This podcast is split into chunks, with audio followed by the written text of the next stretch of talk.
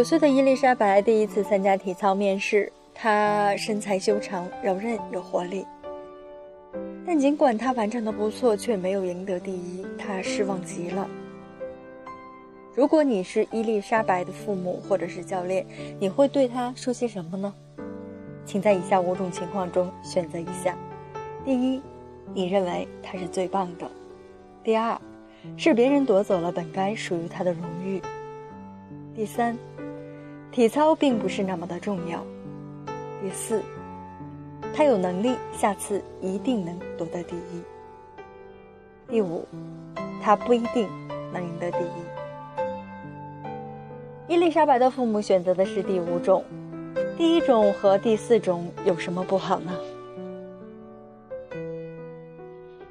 第一种和第四种最大的危险就是，假如伊丽莎白下次还不能拿到第一，怎么办？你可以和他讲，下下次一定能拿第一。可是这样多讲几次，这个孩子心里可能会想：爸爸妈妈是爱我、鼓励我，但实际上我不行。然后就会有一系列的副作用。斯坦福大学的心理学家德威克做过一个实验，也就是所谓的瑞文测试，给两组小学生做智力测试题，题目由易到难，每道题都要求在限制的时间内完成。实验中的孩子平均可以答对百分之八十，但是研究者给他们的反馈不一样。他们对第一组学生说：“你好聪明，居然能答对这么多。”他们对另外一组学生平淡地说：“你们完成了，是吗？”没有任何的评价。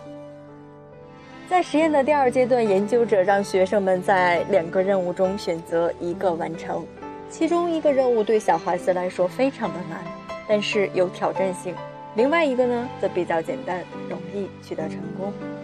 结果发现，被表扬的这组孩子比另一组孩子更倾向于选择容易的任务。这是不是很有意思？他们为了在老师面前保持能力很强的形象，不敢选择难的任务，因为他们要确保成功。实验的第三阶段，研究者让学生们解答更难的问题。这些问题的百分之八十是他们回答不了的。小孩在答题过程中表情都是非常的受挫。答题后，研究者会问两个问题。你觉得这些题有意思吗？喜不喜欢？你回家后会不会继续做这些题？结果，受表扬组的学生觉得这些题没什么意思，回家想要做题的意愿没有其他那一组强。实验的最后阶段，学生们还要做一个测试，测试题跟实验第一阶段的测试难易程度一样，结果被表扬的孩子的得分远远低于。另一组，这个实验的启示就是：当你被表扬称赞后，如果你的聪明没有跟努力挂钩，那你在面对失败或者是挑战的时候，你看起来很高的自尊是很脆弱的，甚至为了保住这种形象，你有可能在面对竞争的时候就放弃了。获得聪明的表扬有什么坏处呢？第一，会让被表扬的人认为有天赋的人不需要努力；第二，当被表扬的人遇到挫折，他知道现实是怎样的，又想享受荣誉的光环，他就要想办法，或者有些重要的时候，他给自己找很多的借口，安慰自己，自我欺骗。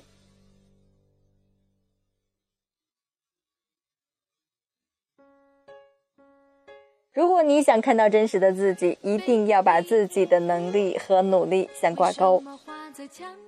如果你现在很好了，你更努力，将来会更加的出色。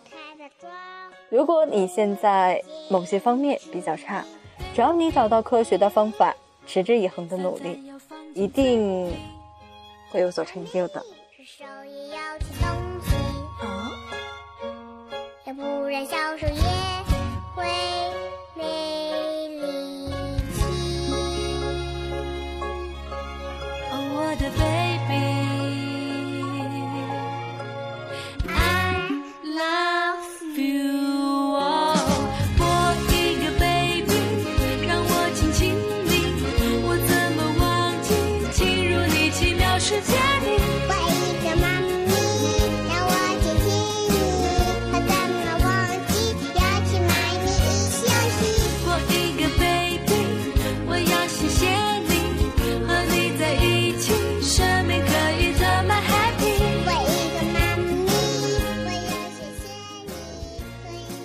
这里是春姑娘和你电台，我是春姑娘。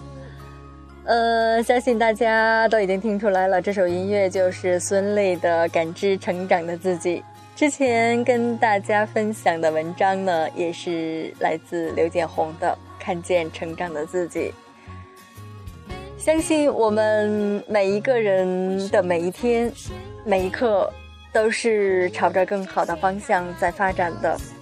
也让我们对自己抱以更美好的期待和更美好的祝愿，让我们都能够见证自己的成长，也有一个更好的这样的一个成长的过程。相信一切都会如你期望般的安好。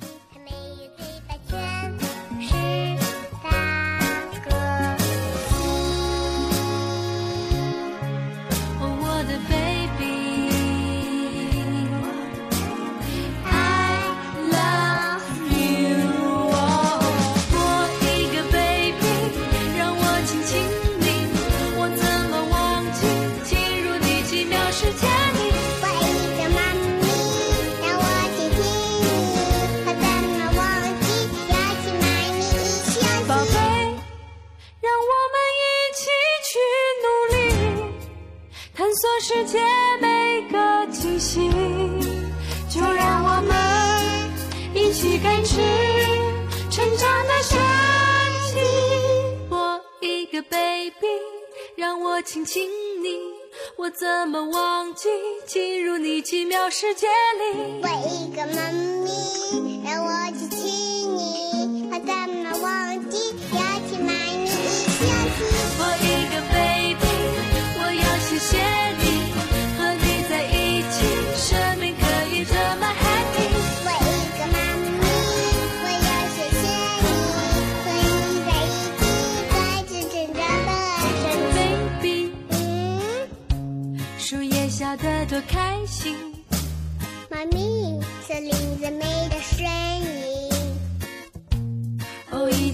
to turn.